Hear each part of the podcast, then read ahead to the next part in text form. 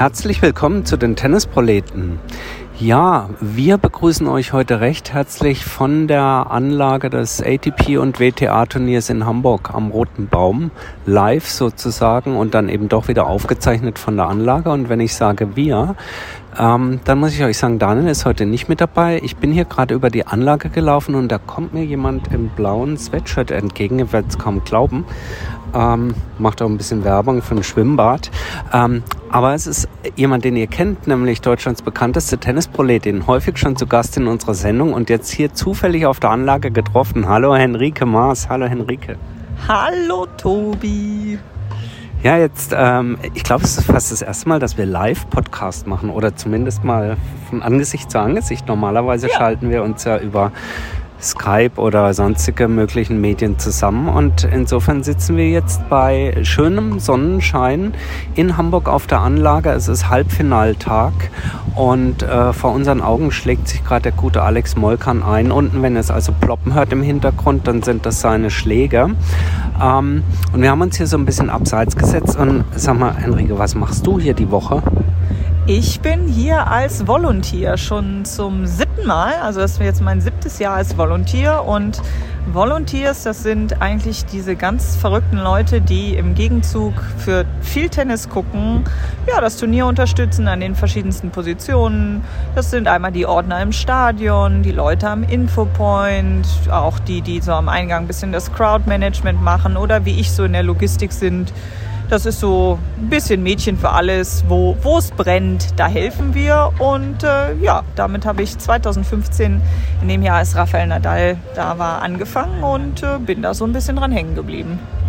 Naja, Logistik klingt so ein bisschen, bisschen dröge. Also ich habe gesehen, Henrike hat zum Beispiel die ehrenvolle Aufgabe, hier Getränke in die Boxen auf dem Platz zu füllen. Also dort, wo sich die Spieler nachher bedienen. Äh, mixst du deren Getränke auch und stellst sie dann zur Verfügung oder wird das streng reglementiert und kontrolliert? Äh, nein, ich mixe die Getränke der Spieler nicht. Das machen die natürlich, wenn die das machen, selber. Aber wir stellen ihnen natürlich Wasser zur Verfügung und auch noch andere Elektrolytgetränke, falls sie das brauchen. Ne? So auf dem Court, man sieht das ja bei jedem Turnier. Da werden Getränke dargestellt. Dann gibt es dann noch ein bisschen irgendwie so ein paar Bananen oder so ein Power Riegel, dass die halt je nachdem, wenn man schon mal 44 Grad Court-Temperatur hat, halt auch gut versorgt sind. War heftig die Woche, oder von den Temperaturen?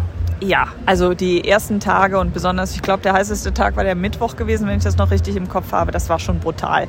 Also, ähm, wo wir gerade von Moljan reden, der hat ja gegen Carreño Buster dieses, weiß ich nicht, drei Stunden Match dabei, diesen über 40 Grad äh, Platztemperatur. Also jeder, der schon mal in Hamburg auf dem Center Court gestanden hat bei Sonnenschein, weiß, die Schüssel brennt. Also es ist schon sehr heiß da. Und die, das war schon ein beeindruckendes Match, ähm, aber auch für alle die Gäste und die hier arbeiten, das war ein harter Tag. Und ähm, bevor wir gleich noch so zu, zu dieser Woche kommen, noch mal ganz kurz. Also du bist Volontier, man hört es schon auf äh, Deutsch äh, freiwillig. Das heißt also, Bezahlung gibt's hier keine. Ihr werdet bezahlt in der Möglichkeit, hier auch Sport sehen zu können? Genau, es gibt jetzt keine Bezahlung in Form von Geld, wenn man das als Bezahlung sehen will, sondern man kriegt halt quasi die Bezahlung, dass man eben Tennis gucken kann. Das wird schon so eingeteilt, dass man so meistens so Halbtagsschichten hat. Also entweder fängt man morgens an auf einer Position und hat dann irgendwann frei oder man kann vormittags gucken und geht dann irgendwann auf seine Position, ist man Ordner im Stadion, also im Prinzip dafür zuständig, die während des Spiels die Eingänge dicht zu machen. Dann hat man natürlich 24-7 Tennis gucken ähm, und man kriegt natürlich auch Essen, Getränke und halt dieses schöne blaue Shirt und äh, T-Shirts gestellt, dass man auch erkennbar ist. Ähm, aber Geld in dem Sinne gibt es nicht, nein. Also es ist auf der einen Seite für die Ehre und auf der anderen Seite für euch vielleicht wirklich auch mal, für den einen oder anderen, den das interessiert, auch eine Möglichkeit, ja, seinen, seinen Urlaub oder ein paar Tage eben in der Hansestadt zu verbringen, das mit Tennis zu kombinieren, keinen Eintritt zahlen zu müssen. Natürlich muss man dafür ein bisschen was arbeiten. Ich muss euch sagen, man sieht aber auch wahnsinnig wichtig aus. Also Henrika hat auch noch so ein Walkie-Talkie dabei, die sieht hier, äh, die sieht eigentlich aus, als ob sie hier die Oberchefin von dem Ganzen wäre. Ist er noch nicht, aber kann er möglicherweise was sein. Also äh, man kann sich darauf bewerben bei den Turnierorganisatoren, einfach mal blind hinschreiben oder weißt du, wie das geht? Ähm, man kann sicherlich auch blind hinschreiben, aber normalerweise informiert das Turnier irgendwann dann paar Monate bevor es losgeht oder auch mal ein paar Wochen, je nachdem, wann sie das dann rausgeben, auf ihrer Website äh, darüber, dass Volunteers gesucht werden. Meistens geht das auch über die Social-Media-Kanäle und dann ist da eine E-Mail-Adresse dabei, wo man sich dann bewerben kann. Und ähm, ich kann es wirklich jedem empfehlen, der mal Bock hat, so ein Turnier mal ein bisschen hinter den Kulissen mitzumachen. Klar, es kommt ein bisschen drauf an, in welchem Bereich man ist. Zum Beispiel, wenn man so wie ich in der Logistik ist und halt gerufen werden muss, wenn, wenn mal irgendwo was brennt, dann ist so ein Walkie-Talkie ganz hilfreich. Oder das Handy. Also nicht jeder hat eine Funke. Ähm, aber es ist ein tolles Erlebnis. Man hat eigentlich immer ein tolles Team, mit dem man ganz schnell zusammenwächst. Also es gibt hier auch viele Altgediente, die dann wirklich gerne und immer wieder kommen, aber auch immer wieder neue Gesichter. Und ähm, da entwickeln sich schon schöne Freundschaften oder zumindest Bekanntschaften. Ähm, draus und wir haben auch immer wieder Leute, die auch aus dem Ausland kommen. Ich glaube, wir haben jetzt auch wieder so ein Schweizer Ehepaar dabei, die machen auch schon länger mit. Wir haben auch alle Altersklassen dabei, also von 18 bis 84 ist alles wirklich mit dabei und äh, ja, wer da mal Bock drauf hat, so eine Turnierwoche mal mitzumachen, äh, ich kann es nur empfehlen. Ähm, ich mache es wirklich sehr gerne und immer wieder. Du hast mir eine Begebenheit erzählt, die vielleicht auch ganz gut mal zeigt, was man so alles auch hinter den Kulissen erlebt. Wir werden keine Namen nennen, aber ich fand das schon ganz interessant. Ähm, ihr alle oder viele von euch kennen vielleicht äh, Stories oder oder ähm, ja äh, Posts im Internet oder Fotos, wo immer mal wieder der ein oder andere Spieler oder auch Spielerin gelobt wird, dass sie sich nach dem Einschlagen irgendwie, dass sie den Platz abgezogen haben oder ordentlich den Platz verlassen. Häufig wird da beispielsweise ein ganz bekannter spanischer Tennisspieler aus Mallorca genannt und dann denke ich immer, ja, was ist denn daran so besonders? Aber es wird immer so hervorgehoben. Und du hast mir was gesagt, dass das scheinbar wirklich besonders zu sein scheint. Also es gibt auch schon ein paar wirkliche Ferkel auf dem Tenniszirkus, oder? Ja, Namen nenne ich natürlich keine, aber es ist tatsächlich so, dass es etwas, was ich, was aber schon seit den sieben Jahren jedes Jahr so ist. Also das ist jetzt nicht irgendwie schlimmer geworden oder so. Aber ich bin doch immer wieder überrascht, ähm, wie viel ähm, so auf Trainingsplätzen liegen gelassen wird. Also normalerweise ähm, kriegen die dann Wasser gestellt und natürlich auch ihre Trainingsbälle ja, und das fliegt dann gerne mal an Stellen rum, wo ich sag mal, unser einer seine Bälle nicht liegen lassen würde. Und äh, das hat mich doch überrascht, weil ich das auch immer anders erwartet hätte. Ich muss ehrlich zugeben, ich bin nicht am Players Desk, also da, wo quasi die Spieler sich auch informieren können, wo die ihre Bälle kriegen, ihre Trainingsplätze buchen können und sowas. Ähm, insofern weiß ich nicht ganz genau, was denen gesagt wird, aber ich persönlich würde meinen Krempel ja wegräumen ähm, ja, ist einer der Stellen, wo ich überrascht bin. Allerdings hat man auch immer wieder ganz viele tolle Situationen mit Spielern. Also wenn man in die Players-Bereiche kommt, da kommt auch nicht jeder rein, da braucht man eine spezielle Akkreditierung für. Also wenn man in einem Bereich arbeitet, wo man da hin kann, die gibt es. Ähm, dann hat man auch immer wieder ganz tolle Momente mit Spielern, die wirklich nett sind, äh, die sich ein bisschen mit einem unterhalten, die sich da auch freuen, dass da Leute sind und sich um sie kümmern. Ähm, zum Beispiel das Doppel, was jetzt gewonnen hat, das Damendoppel. Ähm, die beiden sind zum Beispiel total süß und lieb gewesen. Die haben hier wirklich die Woche ihres Lebens gehabt, waren wie die Kinder, haben sich über alles gefreut, immer große Augen gehabt, wenn die ins Stadion sind oder hinten im Players-Bereich und da essen durften. Und sowas äh, entschädigt dann auch für viel. Und ähm, das sind so die schönen Momente, die man halt auch nur sieht, wenn man so ein Turnier mal mitmacht. Also, äh, ich denke wirklich ein, ein, ganz toller, jetzt in dem Fall akustischer Blick hinter die Kulissen, der einlädt zu mehr. Wenn ihr also äh, nächstes Jahr darüber nachdenkt, hier mal vor Ort zu sein, vielleicht auch eine Möglichkeit, sich den Eintritt zu ersparen. Deswegen kommen wir mal zu dieser Woche. Äh, wir hatten ja auch im Vorfeld schon gesagt, die Preise haben angezogen. Ähm, es ist ja, es ist teurer geworden, das muss ich schon sagen. Ähm, und ähm, gerade in Zeiten, sagen wir mal, wo sicherlich der ein oder andere dann einen Geldbeutel auch enger schnallen muss, ist es natürlich schon ein Invest.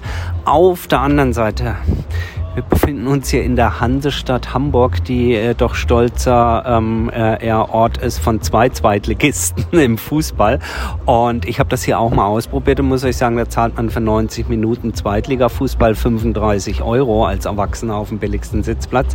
Insofern dann wiederum hier der günstigste Sitzplatz am beispielsweise Viertelfinaltag, was der Freitag ist, kostet 75 Euro. Ja, ist Mörderkohle.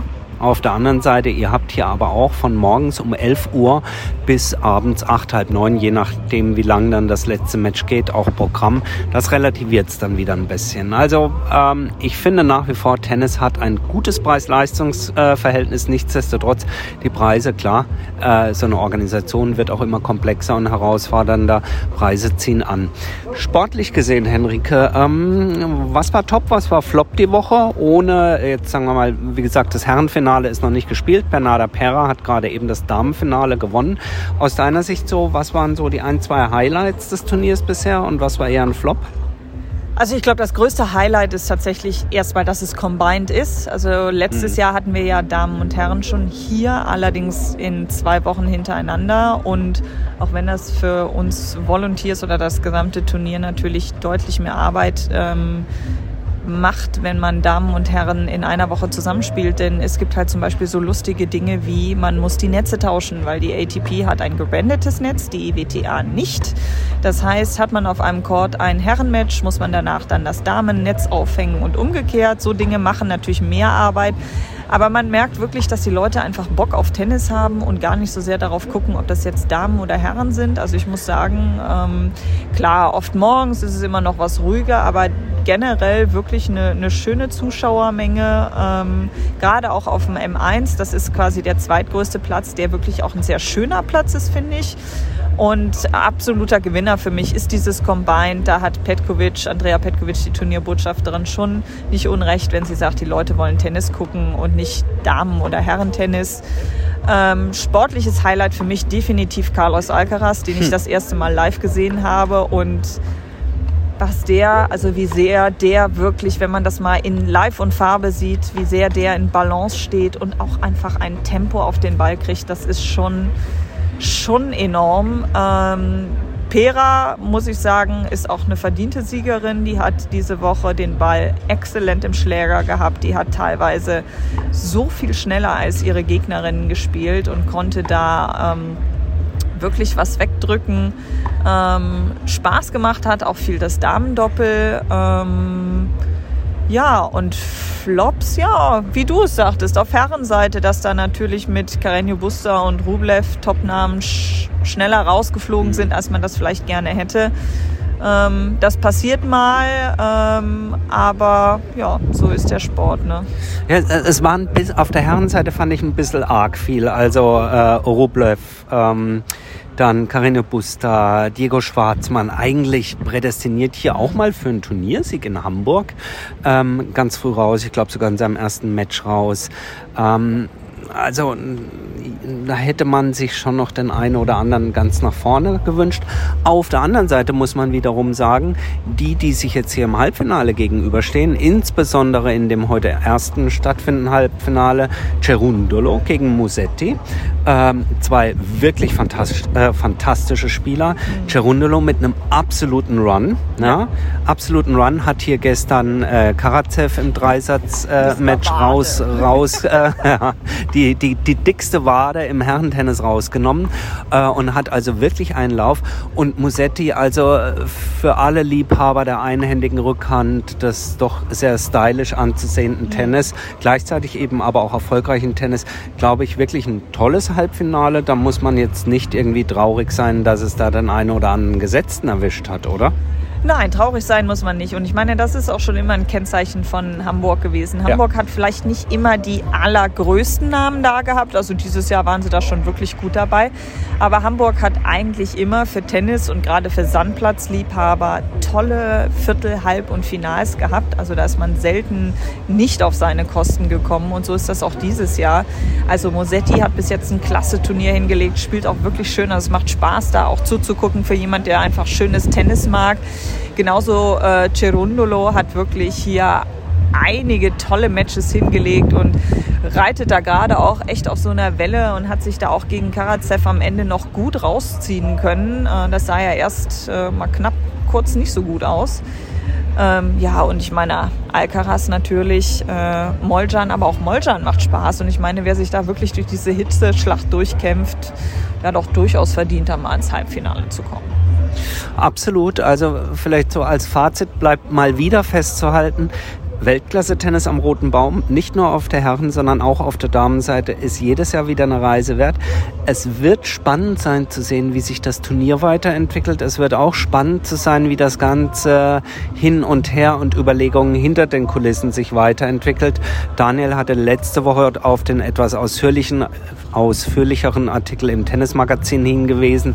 Äh, schaut da gerne nochmal nach, wenn ihr euch informieren wollt über die deutsche Turnierlandschaft, auch rund die Gedanken rund um mögliche Masters oder ein Masters-Turnier in Deutschland und die Rolle des DTB, äh, die Rolle von Hamburg dabei.